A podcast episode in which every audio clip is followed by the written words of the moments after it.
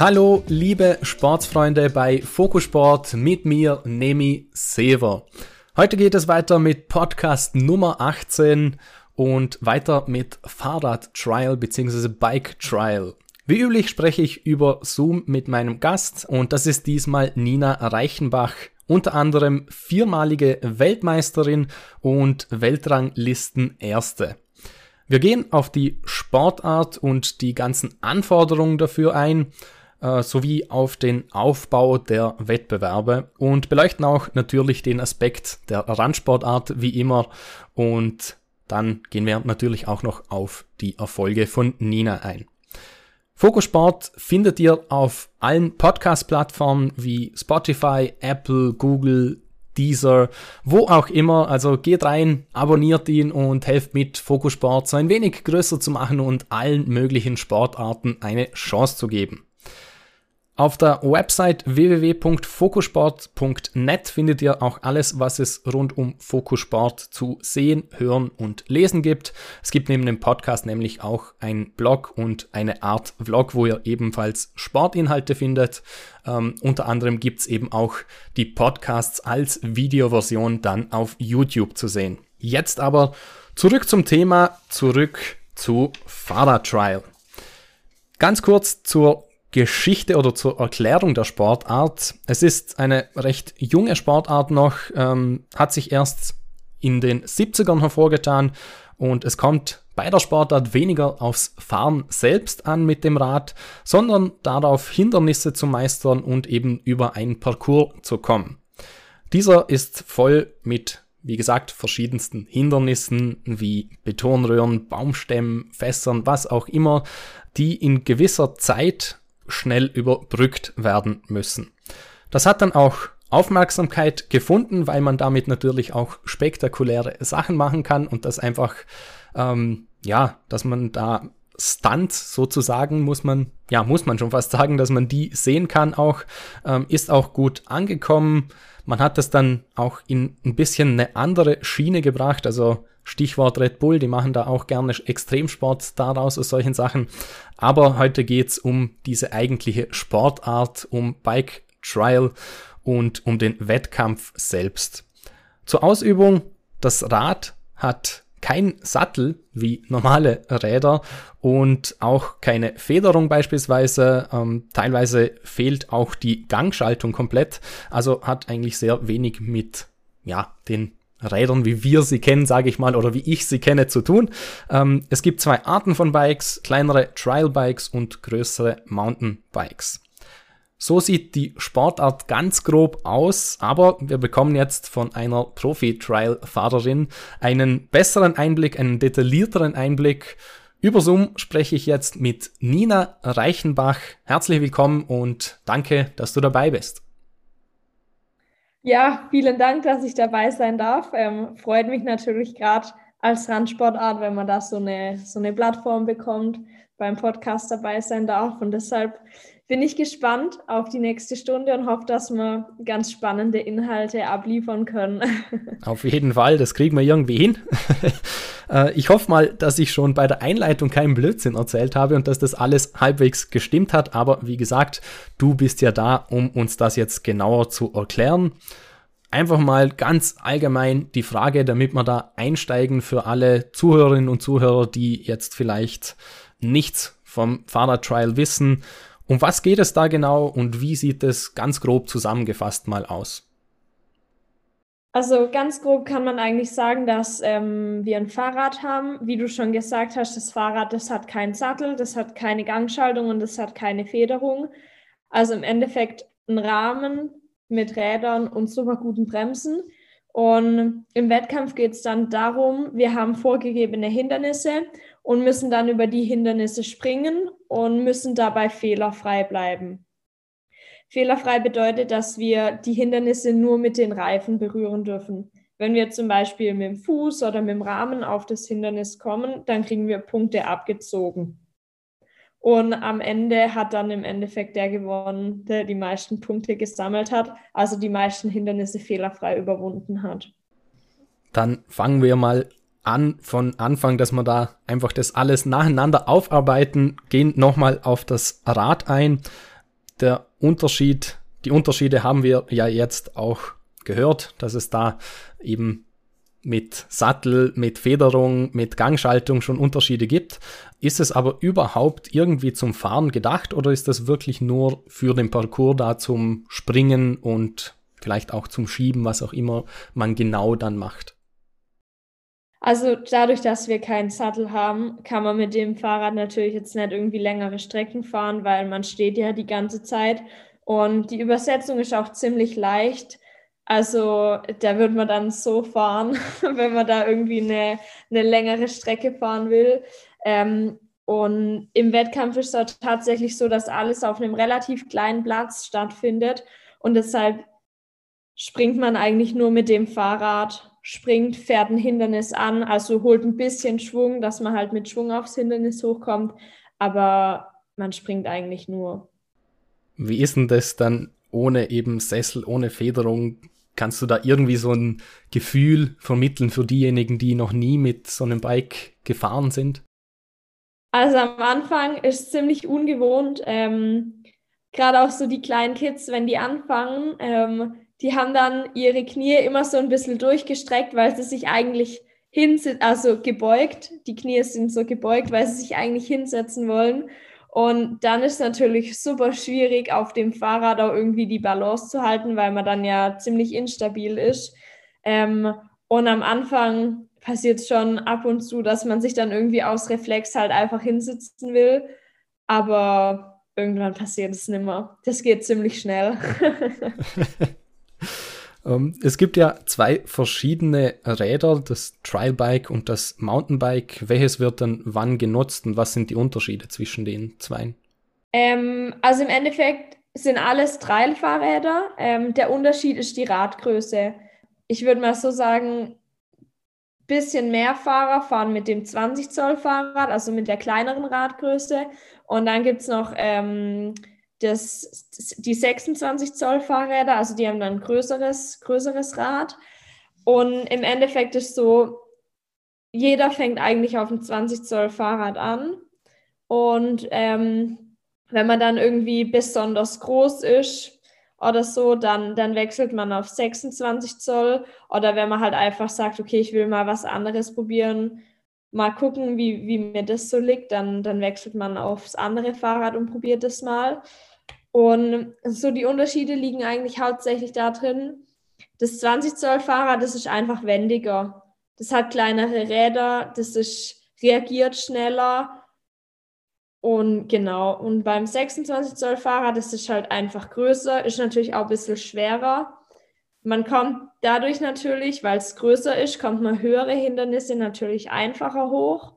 Aber wenn es dann zum Beispiel um Präzision oder so geht, wird es mit dem großen Fahrrad dann schon ein bisschen anspruchsvoller. Also im Endeffekt ist so, sowohl das 20 als auch das 26 Zoll Fahrrad haben die Vor- und die Nachteile und jeder fährt das Fahrrad, das ihm am besten liegt. Und im Wettkampf ist es aber auch so, dass quasi zwischen der Radgröße unterschieden wird. Also bei den Männern gibt es eine 20 und eine 26 Zoll Klasse. Dann von den Rädern zu den Hindernissen.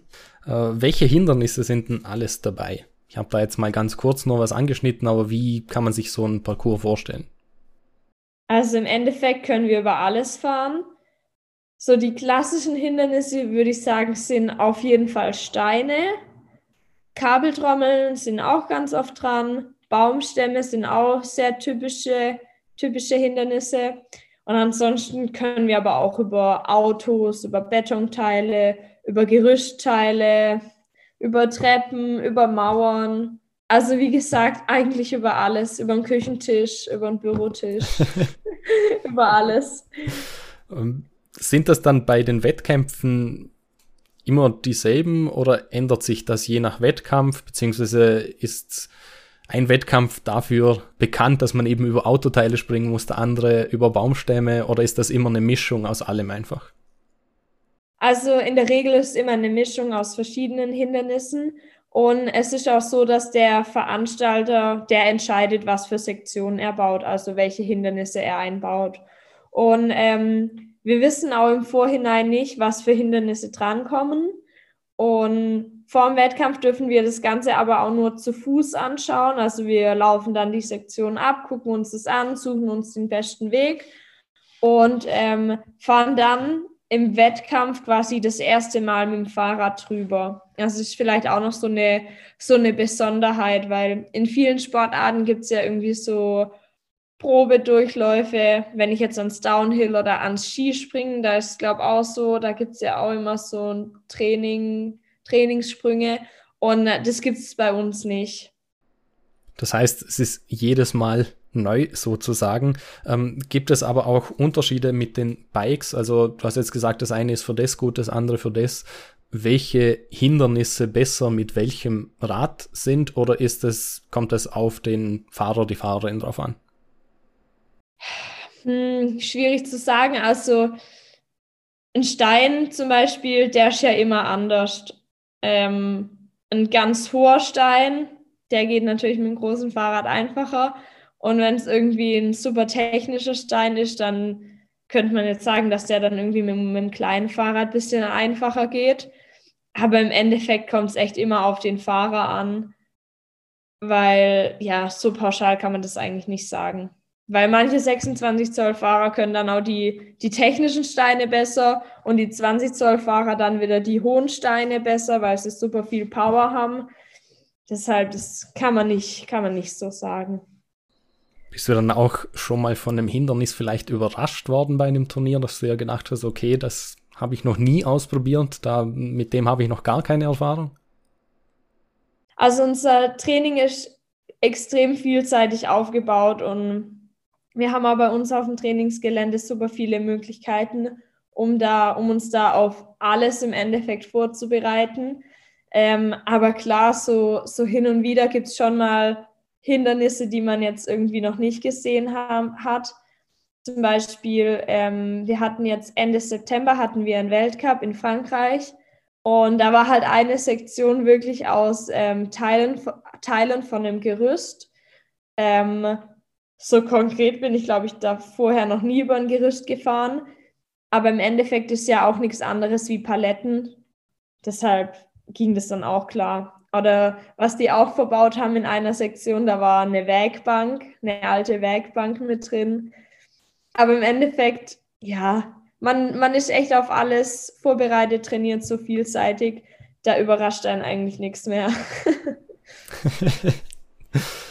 Muss das dann immer vor diesen Wettkämpfen aufgebaut werden oder gibt es auch schon Orte und Plätze, wo das so das ganze Jahr übersteht? Das ist auch ganz unterschiedlich. Also gerade zum Beispiel bei einem Weltcup, bei der Weltmeisterschaft, bei der Europameisterschaft, da ist es meistens so, dass ähm, quasi die Sektionen, die Hindernisse, die werden nur für den Wettkampf aufgebaut und in der Regel danach dann auch wieder abgebaut.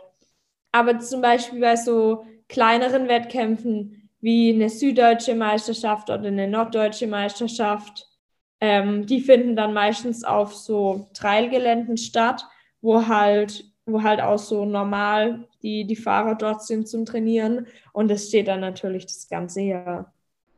Das heißt, bei dir, bei deinem Trainingsgelände, wo du übst, ist es auch wahrscheinlich immer gleich da. Ja, also das ist die ganze Zeit aufgebaut.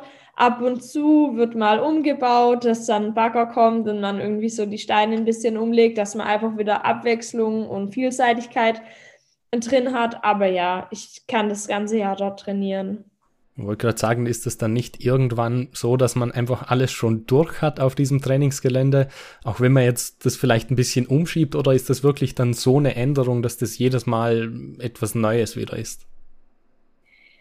Es ist tatsächlich so eine Änderung. Also das, das Krasse ist irgendwie, ähm, so ich trainiere jetzt irgendwie, keine Ahnung, fünfmal in der Woche bin ich auf dem Gelände und ich habe natürlich schon so den Blick und sehe im Endeffekt nur noch so die gleichen Sachen. Aber wenn dann zum Beispiel mal ein Fahrer von einem anderen Gelände kommt, der sieht dann wieder so viele andere Möglichkeiten, die ich irgendwie vorher noch gar nicht gesehen habe, weil im Endeffekt wir können Stein ja nicht nur von einer Seite anfahren, wir können den von vier Seiten anfahren, wir können von dem anderen Stein rüberspringen.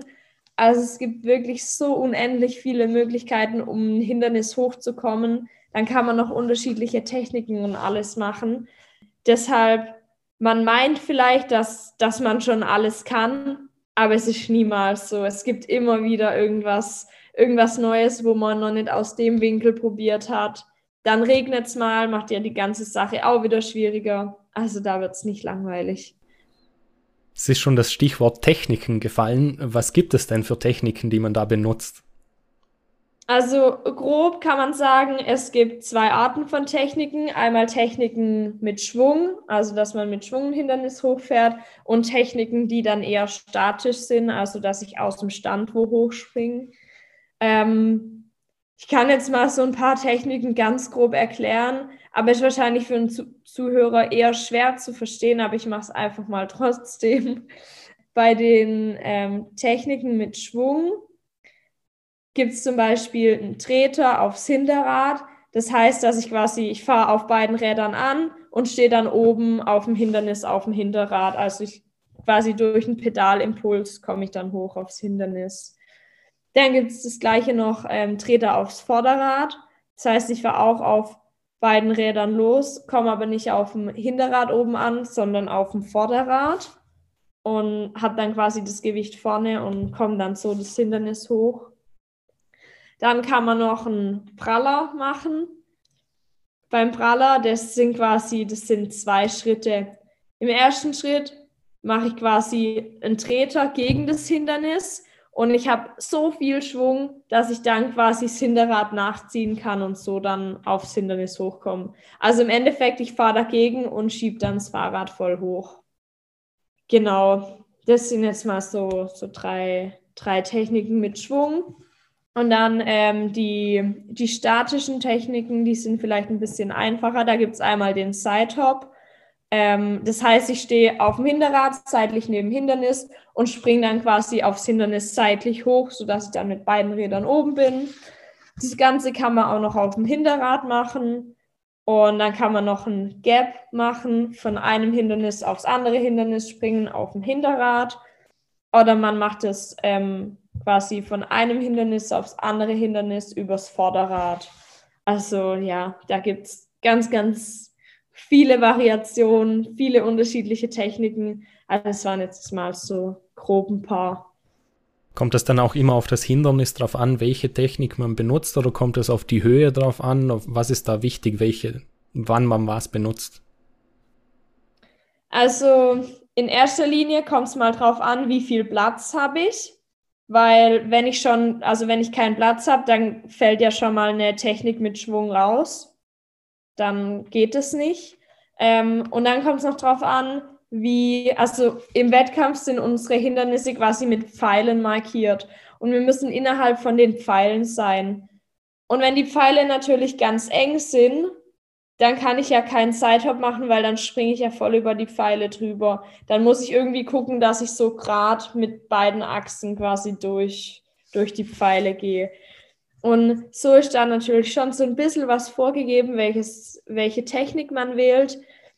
Aber im Endeffekt gibt es im Training auf jeden Fall immer mindestens fünf unterschiedliche Wege, um ein Hindernis hochzukommen, fünf unterschiedliche Techniken. Ja. Was ist denn so die herausforderndste Technik und auch das herausforderndste Hindernis? Oh, das ist ganz schwierig, das so, so konkret zu sagen. Also, was ich immer eine ziemliche Herausforderung finde, gerade wenn man draußen trainiert und eine Technik mit, mit Schwung hat, also mit einer Anfahrt, und die Anfahrt ist ziemlich holprig, also mit so ein paar Löchern und Bodenunebenheiten ist dann immer ziemlich schwierig vom Timing und vom Absprung, dass da dann alles passt. Das finde ich ziemlich schwierig. Und das schwierigste Hindernis, ich glaube, das kann man so pauschal gar nicht sagen, weil ein hoher Palettenstapel kann schwierig sein. Gleichzeitig kann aber auch ein ziemlich niedriger Stein, der super technik, technisch und rutschig ist, kann genauso schwierig sein. Deshalb kann man das mit dem Hindernis kann ich gar nicht so pauschal beantworten. Bei den Hindernissen, wenn man die aufbaut, muss man, da muss man sich ja Gedanken machen, klarerweise, wie man die aufbaut.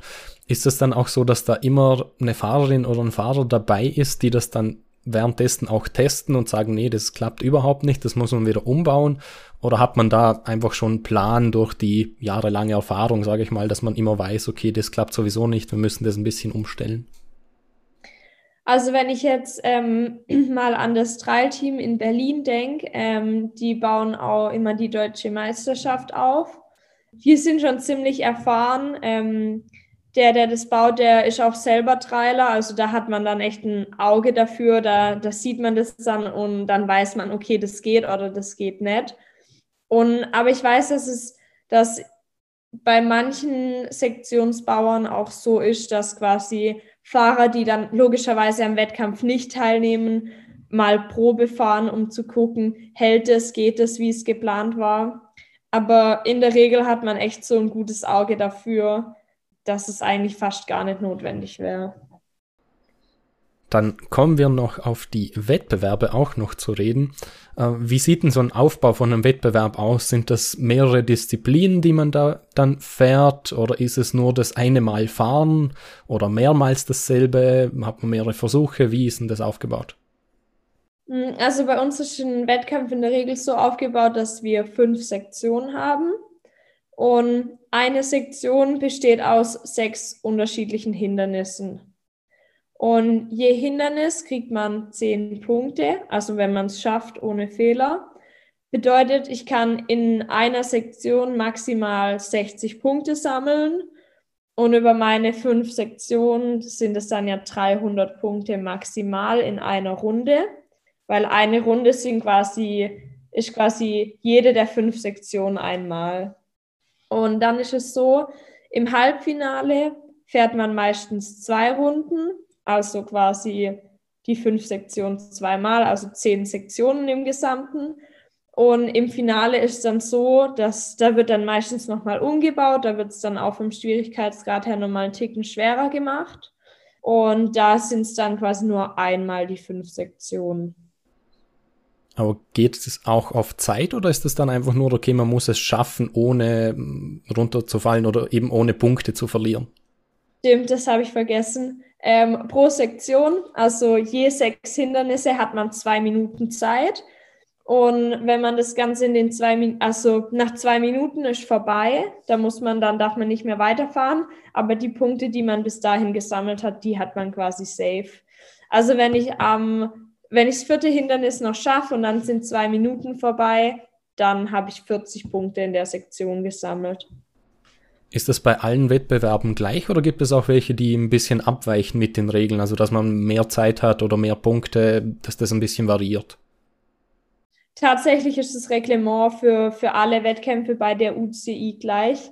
Das heißt, zwei Minuten maximal, sechs Hindernisse in der Sektion, sprich 60 Punkte. Also das ist da schon, schon Standard eigentlich.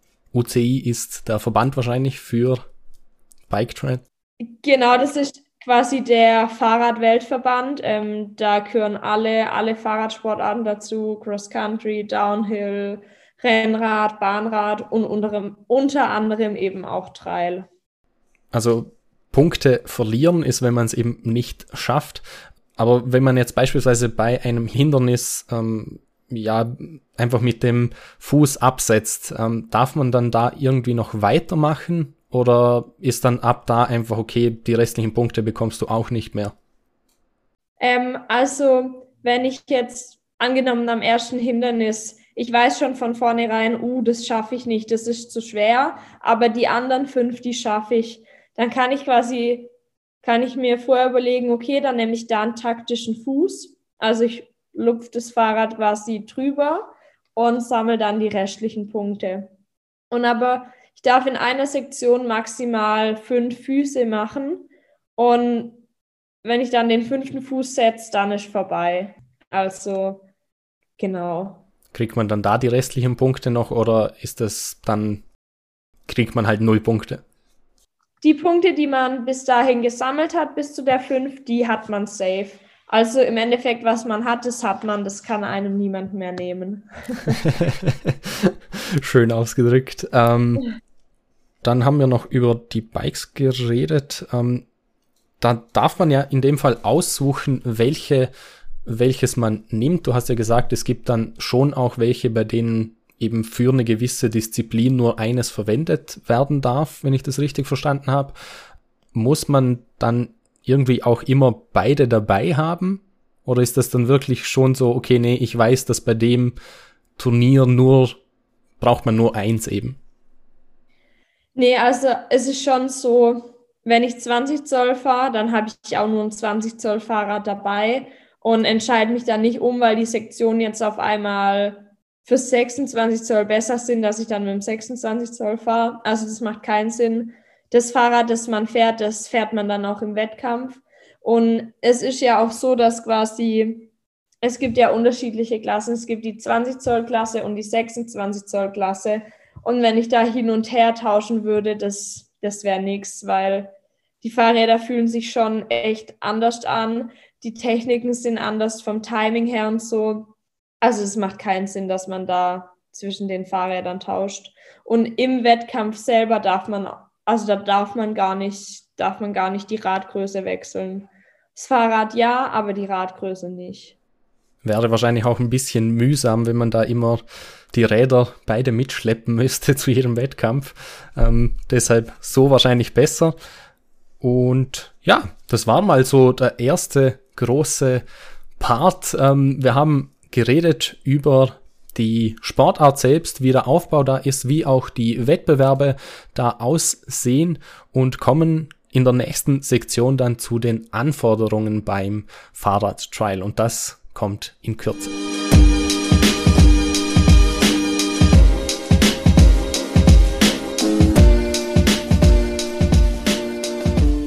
Wir sind wieder zurück bei Fokusport mit der Sportart Fahrradtrial mit Nina Reichenbach. Wir haben jetzt über die Wettbewerbe geredet und auch über die Sportart selbst, wie das überhaupt alles abläuft, wie Fahrradtrial überhaupt aussieht. Und jetzt kommen wir auf die Anforderungen dafür zu sprechen. Wir haben über, darüber geredet, dass die Techniken eben so ein wenig anders sind. Das ist nicht ein übliches Radfahren, sondern mehr Springen und Schwingen, wenn ich das so sagen kann, mit Schwung äh, in die Hindernisse gehen. Was ist denn wichtig? Ähm, Kraft, Balance, Geschicklichkeit, eine Mischung aus allem. Auf was kommt es drauf an?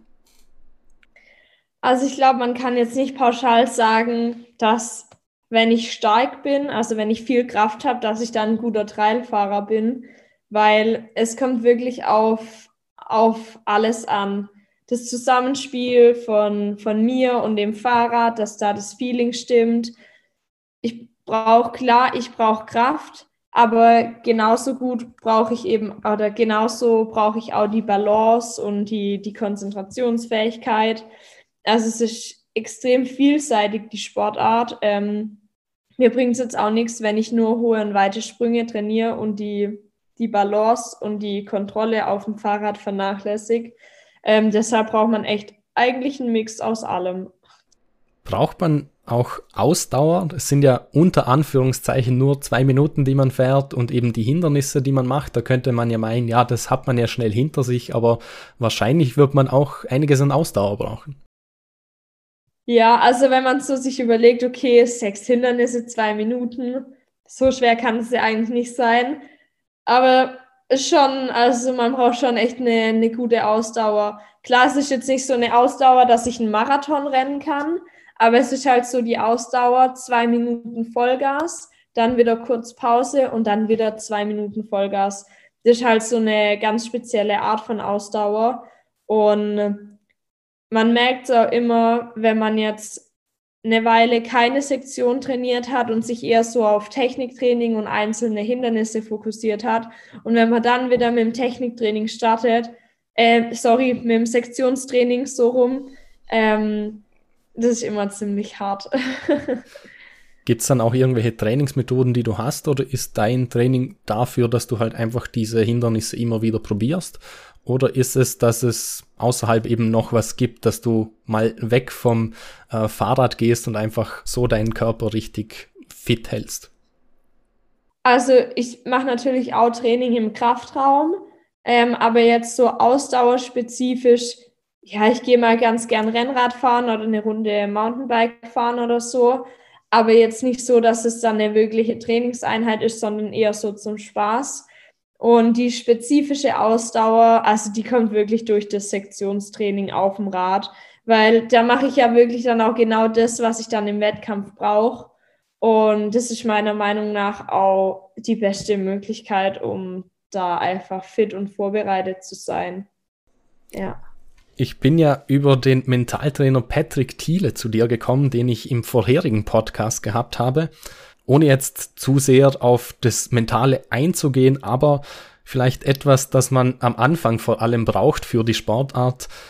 Braucht es die Überwindung, um Hindernisse überhaupt zu bewältigen? Weil am Anfang wird man sich doch nicht einfach trauen, von ja, einem Hindernis zum anderen zu springen und Angst haben, dass man sich da verletzt auch.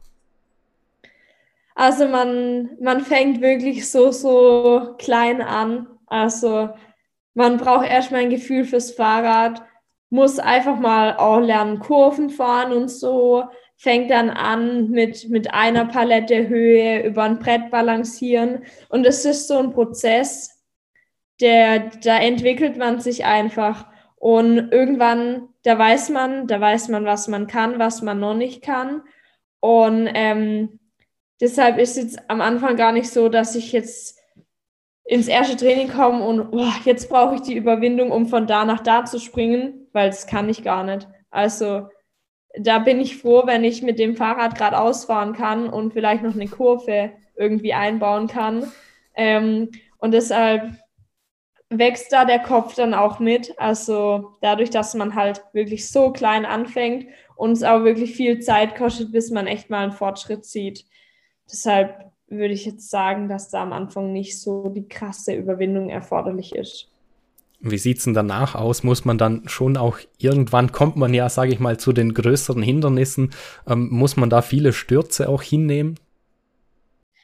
Ähm, ja, die Frage wird mir oft gestellt und so viele sagen immer, oh Gott, Nina, was du machst, das ist ja so gefährlich, hast da keine Angst. Und dann sage ich immer das, was ich gerade eigentlich auch schon gesagt habe, dadurch, dass man wirklich so klein anfängt und quasi jede Stufe mitmacht, lernt man dann natürlich auch irgendwann, wie man abspringt, weil es gibt immer den Zeitpunkt, wo es halt mal nicht klappt, wo man dann wieder abspringen muss oder auch mal ein bisschen stürzt. Aber dadurch, dass bei uns ja alles bei einer relativ niedrigen Geschwindigkeit stattfindet und man ja immer zu 100 Prozent fokussiert sein muss, passiert echt verhältnismäßig wenig. Also ich habe mir noch nie was gebrochen. Ich habe mir noch nie ein Band gerissen. Klar, ich hatte schon oft das Pedal im Schienbein, aber so, so kleine, kleine Kratzer, also das, die, die kriegt man ja überall. du hast vorhin auch erwähnt, dass ihr ja auch bei Regen fährt und auch da ähm, diese Wettbewerbe stattfinden. Wie ist es denn da? Ist da nicht das Risiko noch mal ein wenig höher, dass man da abrutscht? Klar, die Hindernisse werden rutschig, die Baumstämme werden rutschig. Ich glaube, jeder von uns war schon mal im Wald, als es geregnet hat oder als es noch nass war. Und so ein Baumstamm, der kann dann natürlich schon spiegelglatt sein. Aber da gibt es halt auch so kleine Tricks, dass irgendwie die Veranstalter machen dann meistens so Hasendraht über den Baumstamm, dass man da halt einfach mehr Grip hat.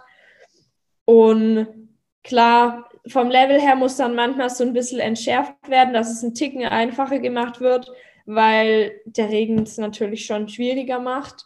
Aber im Endeffekt sieht man im Regen erst, wer das Fahrrad wirklich unter Kontrolle hat, weil da muss halt jeder Sprung zu 100% sitzen. Da kann ich nicht irgendwie so halb daneben springen und mich dann doch noch hochmogeln, weil dann rutsche ich weg.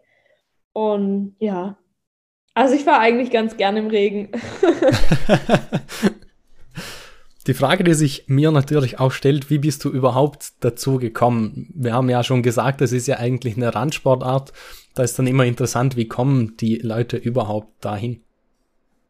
Also bei mir war es 2007, ähm, da war ich in der Grundschule und ein Klassenkamerad von mir, der war eben in dem Verein und ist halt auch Trail gefahren.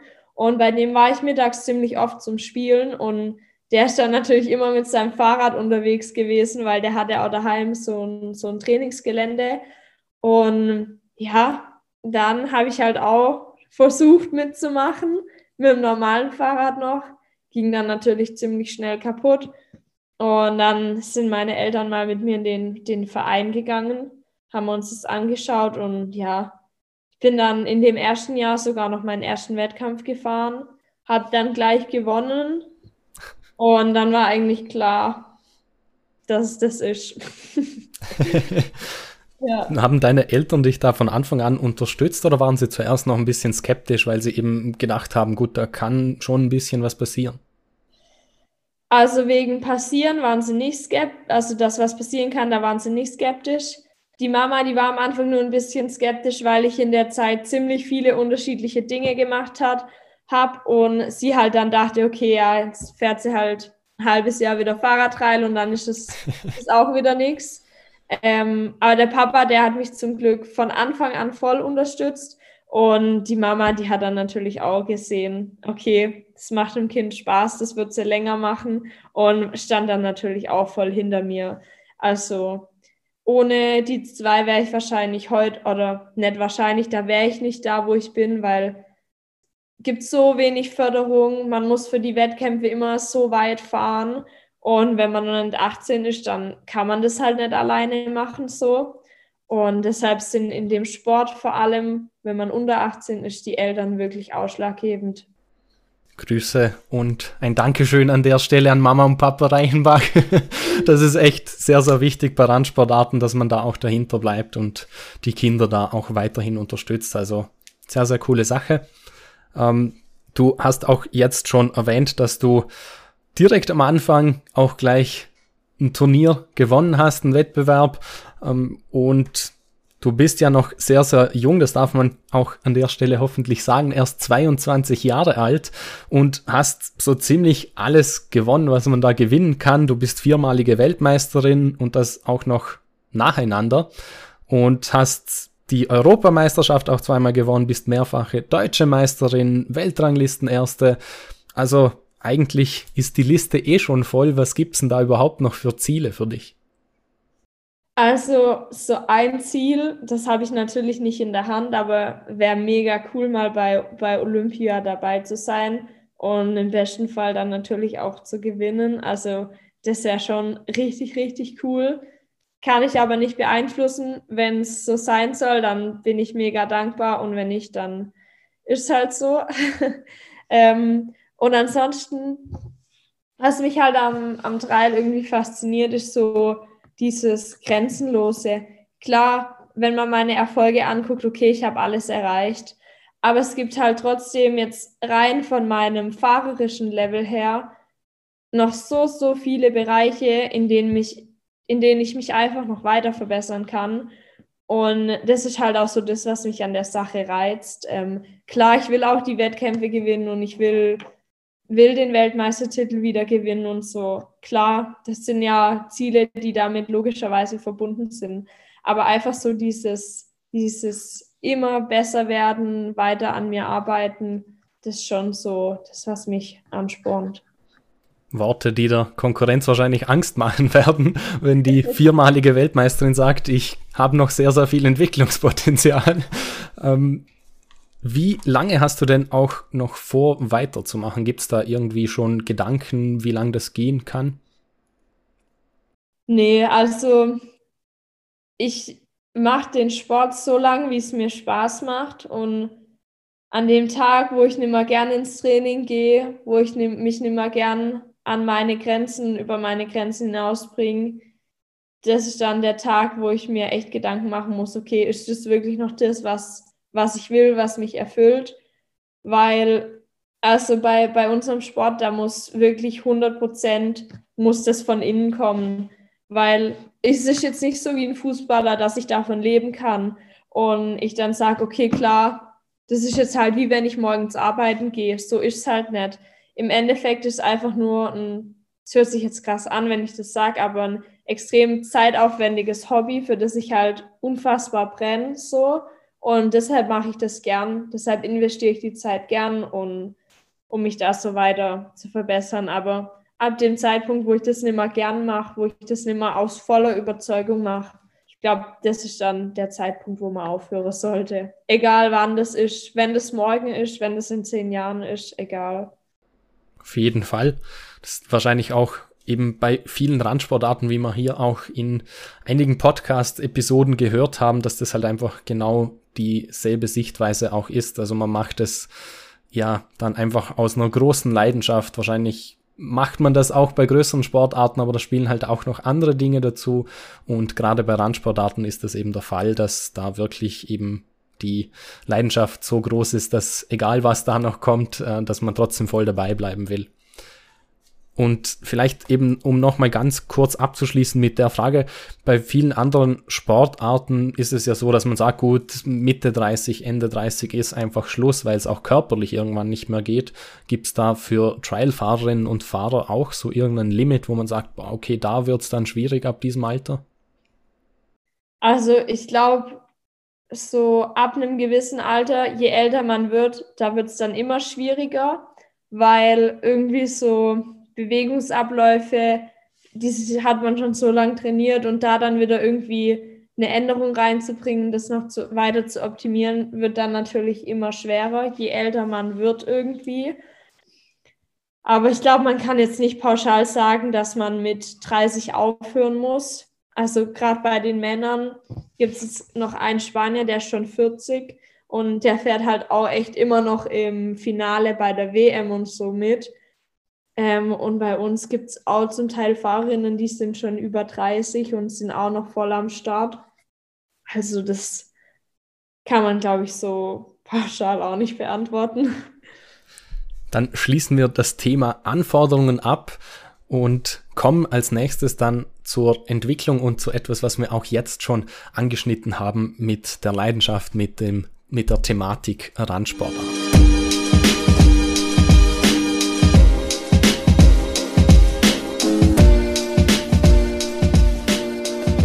Wir sind wieder zurück bei Focus Sport mit dem Thema Fahrradtrial mit Nina Reichenbach. Wir haben über die Sportart selbst geredet, über die Wettkämpfe und auch über die Anforderungen der Sportart.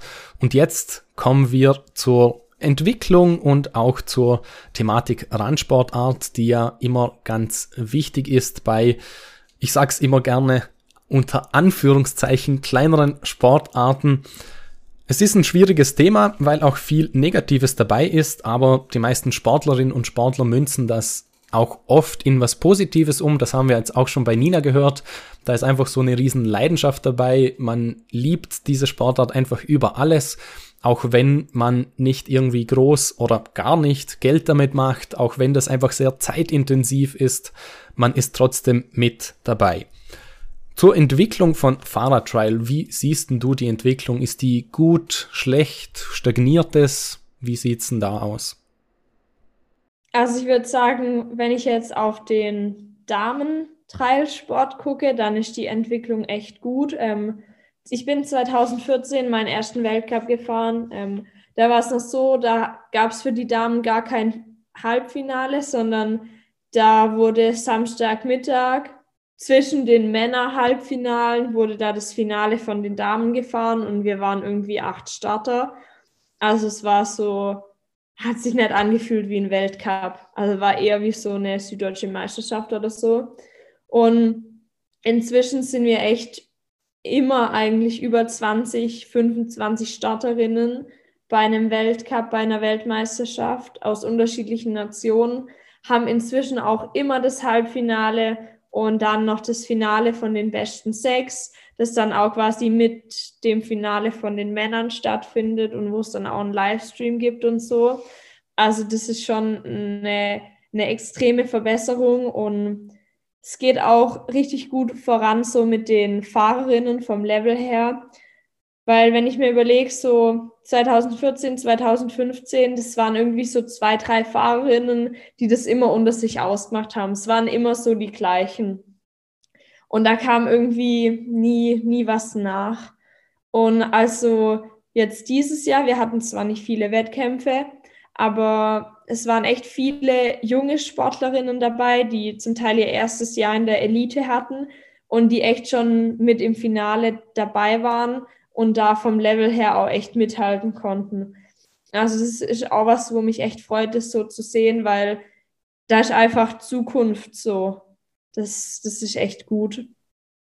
Und ansonsten, so vom Allgemeinen her, würde ich sagen, dass in Deutschland der Sport auch schon immer populärer wird. Ähm, wir waren jetzt ja schon zweimal, 2019 und dieses Jahr, 2021, bei den Finals in Berlin dabei und haben da natürlich dann auch quasi Übertragungszeit beim ZDF bekommen. Und es ist so gut bei den Zuschauern angekommen. Das war auch, ist auch so ein richtiger Push für den Sport, weil dadurch kommt er ja irgendwie so voll in die Breite und die Leute sehen das und sind begeistert. Ähm, deshalb glaube ich, sind wir auf einem guten Weg, aber es geht auf jeden Fall noch mehr. Ist Deutschland dann eine der Nationen, also ganz oft ist es so bei Randsportarten im deutschsprachigen Raum, ob das jetzt Deutschland, Österreich, Schweiz sind, die dominieren diese Randsportarten. Ist das auch beim äh, Fahrradtrial der, der Fall, dass da Deutschland einfach ganz oben ist oder gibt es da auch viele andere Nationen, die da sehr viel weiter sind? Also jetzt, wenn man sich die Verbandsstrukturen anguckt, ähm, dann sind die Deutschen ganz weit hinten. Ähm, dann sind da eher so Spanien, Frankreich, die Schweiz, sind da echt so mit die Vorreiter, wo ihren Sportlern auch wirklich auch Reisen bezahlen können, wo es ein einheitliches Outfit für die gibt und so, wo es Trainingslager gibt. Also da sind die auf jeden Fall Vorreiter. Da sind wir echt schlecht in Deutschland leider noch. Aber ansonsten, jetzt so von den Fahrern her, sind wir in Deutschland trotzdem echt gut. Also wir hatten 2019, ist zwar schon eine Weile her, aber bei der WM waren drei von fünf Weltmeister kamen aus Deutschland. Ähm, und wir wurden auch dieses Jahr bei der Team-WM, haben wir den dritten Platz geholt, obwohl wir einen Starter weniger hatten wie die anderen Ländern, Länder. Also da sind wir, sind wir echt gut unterwegs, so rein vom, vom Level her von den Fahrern. Du hast noch angeschnitten eben, dass Spanien, Frankreich auch, ähm, dass es da ein bisschen was an Geld gibt auch, dass man eben die Reisen bezahlt. Ist das in Deutschland nicht der Fall? Musst du da selbst für alles aufkommen? Ja, also vom Verband kommt gar nichts. Ähm, man muss im Endeffekt schauen, okay, privat um, muss man sich privat um Sponsoren kümmern, gucken, ob man vielleicht irgendwie in ein, in ein Team reinrutscht.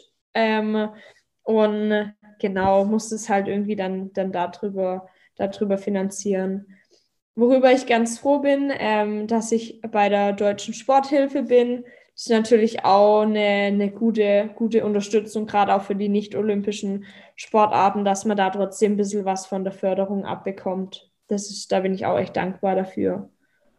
Aber bekommt man sonst überhaupt kein Geld? Also auch wenn du jetzt beispielsweise ein Turnier gewinnst oder einen Wettkampf, Weltmeisterschaft, sonst was, ist da gar nichts an Preisgeldern dabei? Ähm, also es gibt Preisgelder dann vom, vom, vom Veranstalter, die ausbezahlt werden. Ja, ist ganz in Ordnung, aber ist natürlich jetzt auch nicht so, dass ich dann sagen kann, ah ja, jetzt bin ich Weltmeister, jetzt brauche ich mal ein Jahr nicht arbeiten. So ist es nicht. Also davon leben ist halt einfach nicht drin. Ja, also es ist schwierig, weil so Sponsoren zu finden ist echt nicht einfach, weil dann kommt eben immer das Thema ja, Randsportart, Präsenz und so fehlt halt. Klar, kann ich auch verstehen. Und ja, man muss dann irgendwie gucken, dass man sich so ein zweites Standbein mit dem Sport vielleicht aufbaut, dass man sagt, okay, ich mache Trial-Shows, ich arbeite als Trainer, irgendwie solche Dinge, dass man da halt das so ein bisschen kombinieren kann und quasi dann den Trailsport zu seinem Beruf macht. Aber jetzt rein durch Wettkämpfe wird es echt schwierig. Ist dann auch nochmal zeitintensiver, weil man sich ja mit nochmal mehr Sachen befassen muss. Also du bist selber Wettkämpferin und willst dann eben auch noch Trainerin beispielsweise werden. Ist das für dich auch irgendwann mal zu viel geworden, dass du dir gedacht hast, boah, nee, okay, das ist einfach zu unfair vielleicht auch, was da vor sich geht. Ich habe nicht mehr ganz so viel Lust. Nee, das nicht. Also so nach einer Saison, wenn dann so die Wettkämpfe rum sind, da ist man dann schon irgendwie immer so platt, weil es halt dann doch echt viel war. Viel Training, viel Reisen und alles. Und bei mir war es jetzt auch so, wir hatten Ende September oder Mitte September den letzten Weltcup und dann habe ich auch bis jetzt quasi Mitte, Anfang, Anfang Mitte Oktober habe ich jetzt quasi Pause gemacht. Aber ich merke jetzt halt auch, wie ich, wie ich wieder, wie ich wieder trainieren will. Also wie es mir dann schon fehlt. Und deshalb, ja. Du hast auch gesagt, dass du auch sehr großes Entwicklungspotenzial da drin siehst. Vor allem, wenn es eben solche Fernsehübertragungen gibt, gibt es nochmal dem Sport einen Push, dass auch immer mehr Zuseherinnen und Zuseher gibt. Wie ist es denn mit den Zuschauerzahlen bei den Turnieren? Ist da viel los, also gerade bei Weltmeisterschaften oder vielleicht ja auch bei kleineren Turnieren oder bei deutschen Meisterschaften, wo auch immer?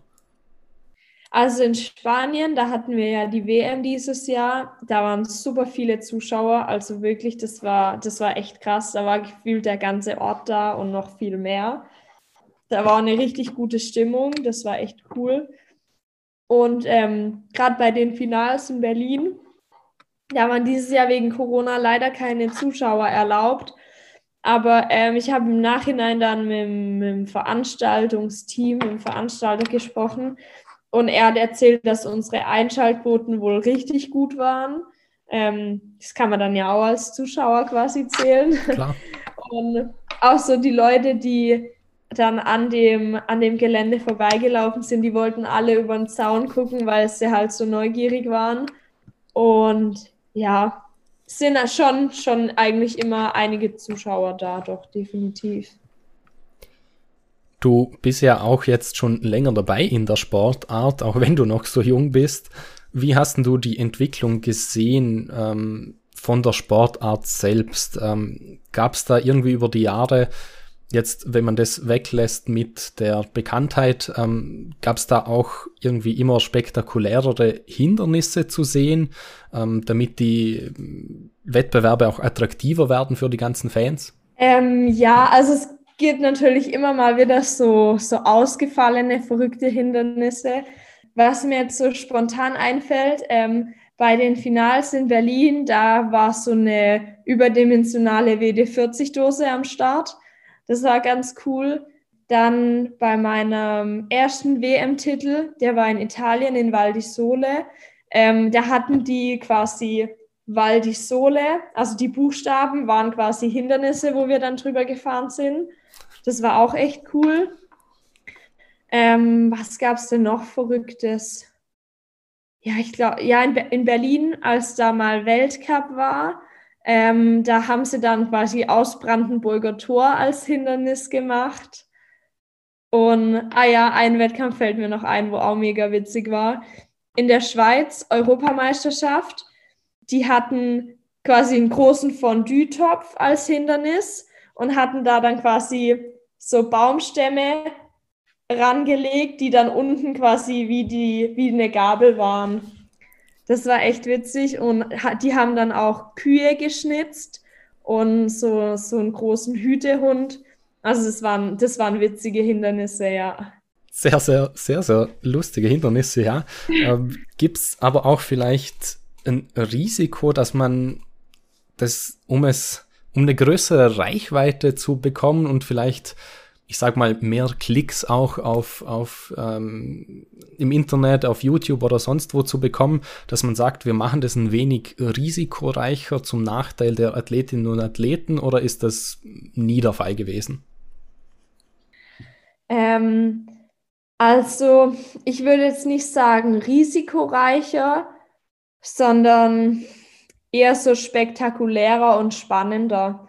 Also nicht unbedingt, dass es total gefährlich ist, aber einfach, dass es halt spektakulär aussieht und für den Fahrer eigentlich gar nicht so schwer ist und dadurch ja dann auch das Fahrerfeld wieder viel, viel enger zusammenkommt, die Entscheidung dann spannend ist und das will ja der Zuschauer sehen, einen spannenden Wettkampf Genau, so würde ich das sagen. Also für die Fahrerinnen und Fahrer hat sich nicht sonderlich viel in die Richtung geändert, sondern sind halt einfach weiterhin die Hindernisse da, die es zu bewältigen gibt und die sind auch bewältigbar.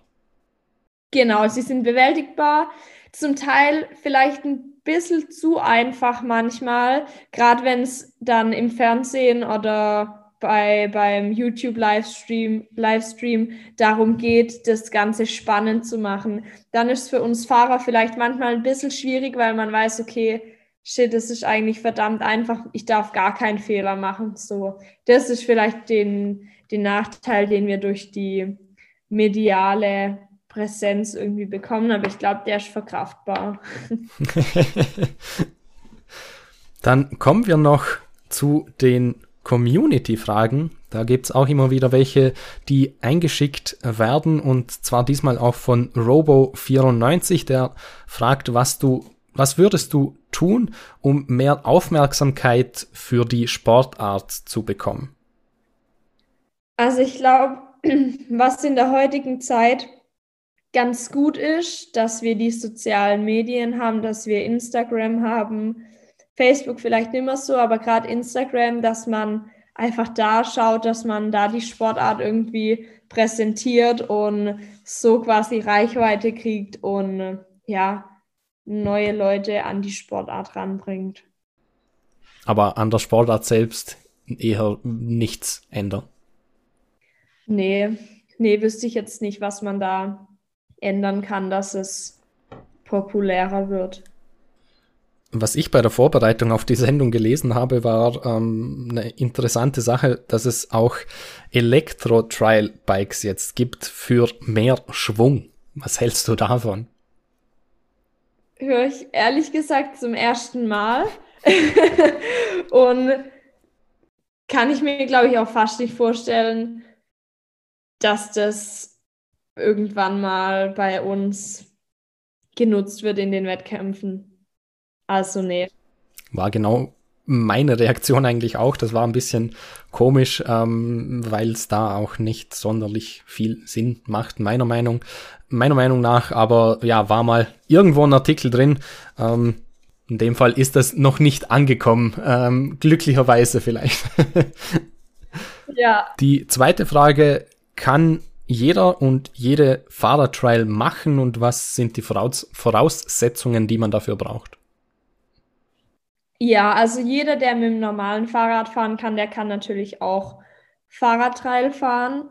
Ähm, ich denke, am Anfang ist es ganz gut, wenn man irgendwie schaut, dass man in einen Verein geht oder in eine Trailschule.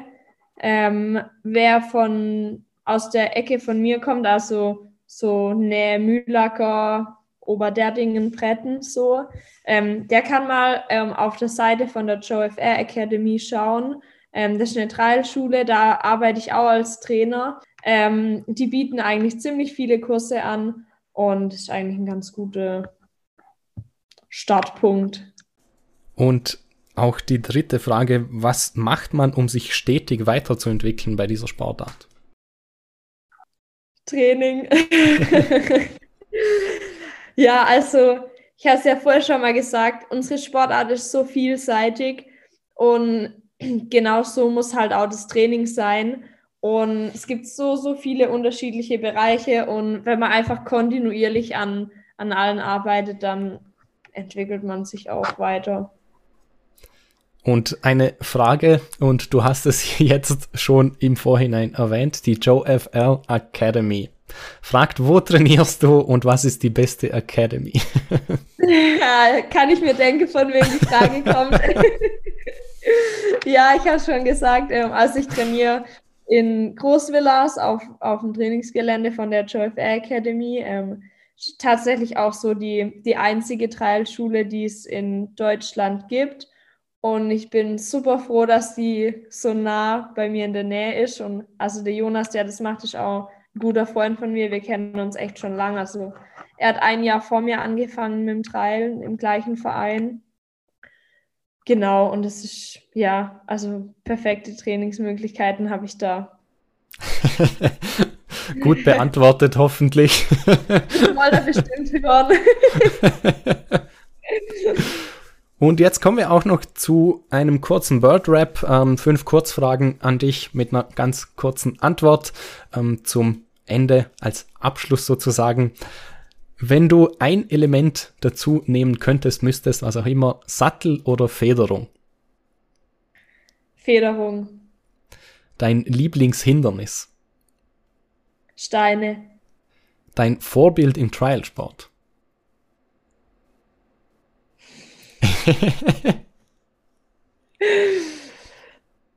ähm, Ich glaube, da gibt es konkret gar keins. Ist auch eine Antwort. ja. Radfahren oder Mountainbiken in der Freizeit, was ist da lieber? Radfahren im Sinn von Rennrad? Von, nee, einfach nur oder? gemütlich Radfahren draußen. Okay, dann eher Mountainbike. Und deine Sportart, wenn es nicht Fahrradtrial wäre? Das ist eine gute Frage. Cross-Country Eliminator wird mir, glaube ich, auch ganz gut gefallen. Aber ich weiß Kenn ich gar nicht. ob ich das kennen würde, wenn ich nicht Trail fahren würde. Ah, okay. Äh, ja. Ähm, Mountainbike Sprintrennen, aber auch mit so ein bisschen, mit so bisschen Hindernisse drin. Ja. Aber würdest auf jeden Fall in derselben Schiene bleiben? Ich glaube schon. Ich glaube, ich würde das mit, mit Fahrrädern machen, doch. Ja. Ja, das war's auch schon mit der 18. Sportart beziehungsweise dem 18. Sportthema bei Focus Sport Fahrrad Trial. Ich hoffe wie immer, dass wir euch diese neue Sportart ein wenig näher gebracht haben und ähm, vielleicht auch das Interesse beim einen oder anderen oder der ein oder anderen geweckt haben. Die nächste Sendung von Focus Sport gibt's dann im November. Wer der nächste Gast ist, das erfahrt ihr auf meinen Social Media Kanälen, ähm, da ich das im Vorhinein natürlich auch nie weiß. Und da könnt ihr auch ganz wichtig Fragen einschicken, wie das heute der Fall war, ob die jetzt ähm, von meinen Freunden sind, meiner Community oder eben vom Gast mit der Joe FR, äh, Joe FR Academy heute. Ähm, und ja, das könnt ihr machen über Instagram at focus.sport Facebook Fokus Sport ähm, und ihr könnt mir auch gerne auf Twitter folgen, at nemisever. Ähm, gibt auch einen YouTube-Kanal, einen Twitch-Kanal, Discord-Server, also überall vertreten. Einfach mal reinschauen, gerne abonnieren, gerne folgen. Und auf der Website www.fokussport.net, ähm, da findet ihr alles einfach gebündelt zu Fokussport. Ähm, ja, was es da alles zu sehen, hören und lesen gibt. Und schaut natürlich auch bei Nina vorbei auf ihren äh, Social Media Accounts. Ähm, wo bist denn du überall vertreten, sag ich mal? Also ich glaube, wenn man, wenn man mich verfolgen will, dann ist das auf jeden Fall am besten, wenn man das über Instagram macht. Ähm, ich heiße einfach ganz normal Nina Reichenbach.